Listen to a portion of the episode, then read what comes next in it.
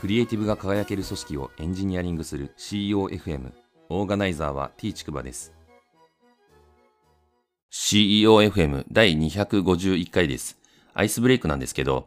技術顧問を以前やってた社長にですね昨晩呼ばれてえまあ、急遽夜10時ぐらいに呼ばれてですね飲みましたという感じで、まあ、2時間ぐらいだったんですけど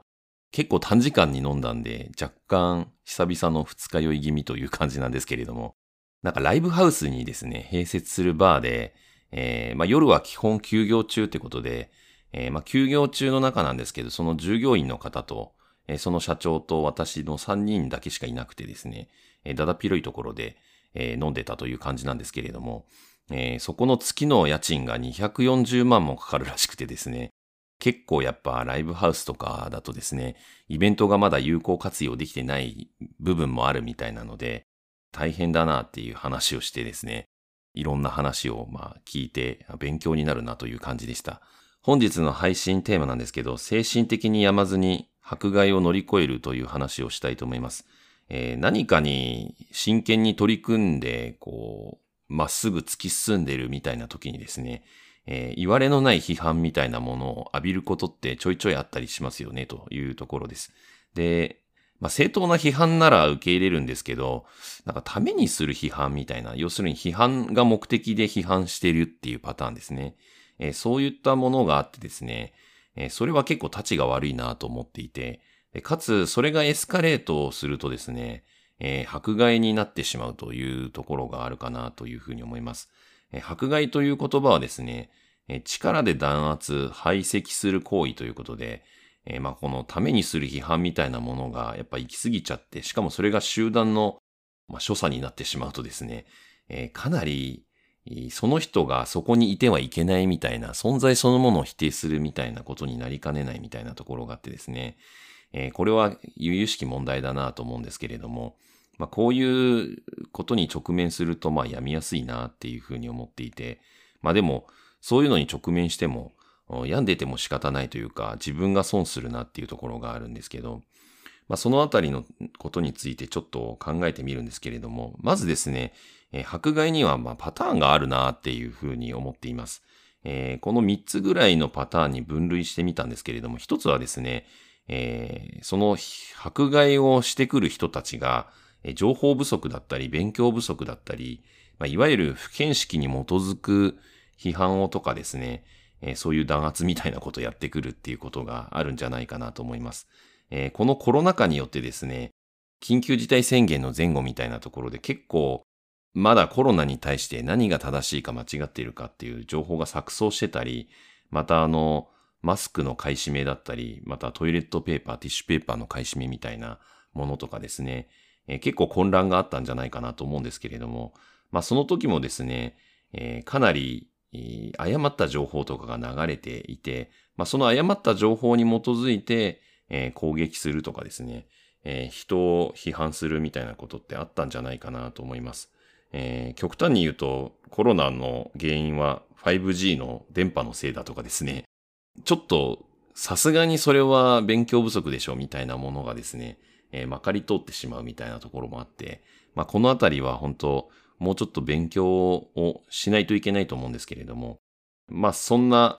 不見識な状態で迫害というのが起きてしまうという構図があるかなと思います。え二つ目なんですけど、似た属性の人が足を引っ張るっていうのがあるんじゃないかなと思います。えー、わかりやすく言うと、まあ同業者同士でお互いを誹謗中傷し合ってるみたいなパターンとか、あと同職種ですね。まあエンジニア同士で相手の足を引っ張り合ってるみたいなのって、まあたまに見かけたりするんですけど、えー、まあエンジニア的な文脈で言うと、よく SES とか SIR をディスるみたいな文脈とかですね。まあまたそれの逆もしかりで、えー、そういった感じで、えー、お互いがあかなりですね、強めにこの相手を排斥しようとするかのごとく、まあ批判したりするみたいな場面ってちょいちょい見かけたりするという感じです。えー、三つ目なんですけど、権力構造を傘に切るというのがあるんじゃないかなと思います。えー、まあ、簡単に言うと政治的に弾圧するみたいな話とかですね。えー、あとマスコミみたいなものもやはり権力を持っているので、えー、たまに、え、デマの報道があったりとかしてですね、まあ謝罪されたりとかしてるわけですけど、えー、全く真実でない、ありえないような報道がなされたりするっていうケースも、まあ稀にあったりするので、えー、こういうのは本当に怖いなという感じですね。で、あとはもうちょっと身近な例で言うとハラスメントみたいなのがあるんじゃないかなと思います。私も新卒で入った会社で、えー、今振り返ってみればパワハラだったな、あれって思うようなことを何回もあったんですけど、えー、まあそういったものっていうのはやはり、えー、上司というまあ権力からですね、部下というまあ権力がない人に対して、えー、一方的に力でねじ伏せようとするみたいなところが、やっぱり生まれやすいなっていうふうに思っていて、まあこのあたりは本当に、えー、強者と弱者があいるので、やっぱり弱者側がですね、不利益を被りやすいという側面があるんじゃないかなと思います。えー、まあ、こんな感じの迫害はですね、いずれにしても、結構直面すると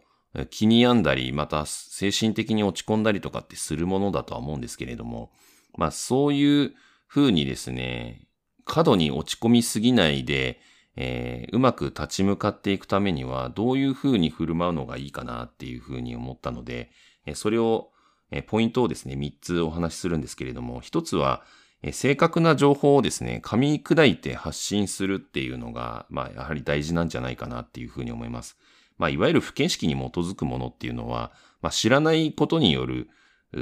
誤解みたいなものが大きいので、えできるだけこの継続的にですね、え発信をしていくっていうのが大事だし、また、できれば直接当事者間でですね、え対話をして、えー、正確な情報を理解してもらうっていうのが一番なんですけれども、まあやはりその、あまりにも乖離がある時とかはですね、結構直接対話っていうのが難しい場面も出てくるので、まあそういうふうに厳しいという状況であればですね、えー、例えば今であれば、まあ SNS とか、あブログとかあ、いろんな発信の場所があるので、まあそういった場所で、えー、まあ差し支えない範囲でですね、えー、情報をオープンにして、えー、発信をして続けていくっていうことで、自分自身が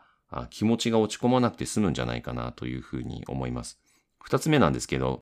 できるだけ気にせずに今必要だと思う行動をするっていうことですね。まあ、このできるだけ気にせずっていうところ結構重要なんですけど、まあやはりこういう迫害みたいなえぐめの、まあ、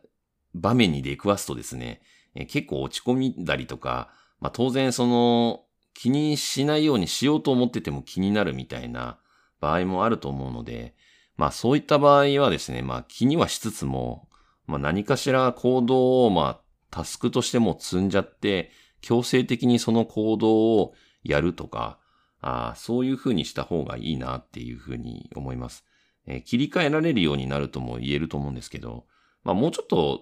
日常的な話で言えば単に運動するとかですねえ、声を出すみたいな歌を歌うとかですねえ、そういうのもおすすめなんじゃないかなっていうふうに思います。三つ目なんですけど、第三者や専門家に相談するっていうことですね。えー、まあこれは特に権力構造を傘に来た場合に、自分が弱者の立場で、えー、そういう問題に直面する場合だと、やはりまあ弁護士さん入れたりとかですね、えー、そういうことをやらなきゃいけない場面もまあ出てくるという感じなので、えー、まあこれは、あできるだけですね、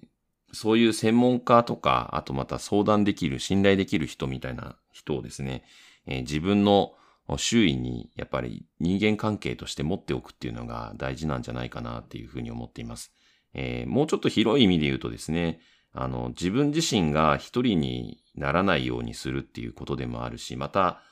他人もですね、一人にできるだけさせないように、えー、声を掛け合うみたいなのが大事なんじゃないかなっていうふうに感じています。先ほども言いましたけど、まあ、気にするなとかですね、病むなとか言っても、こういう迫害みたいなケースがあると、まあ、なかなか難しいっていうのはもう先ほど話した通りなんですけど、なのでやはり、あの、改めてですね、この今やるべきこととか、そういう行動することにですね、やはり専念して、えー、まあ、体を動かすとか声を出すみたいなことをやって、えー、できるだけ切り替えられるようにした方がいいなっていうふうに感じています。第251回の配信は以上です。ご意見ご感想などあれば、Twitter アカウント t ちくばまで、ハッシュタグは CEOFM です。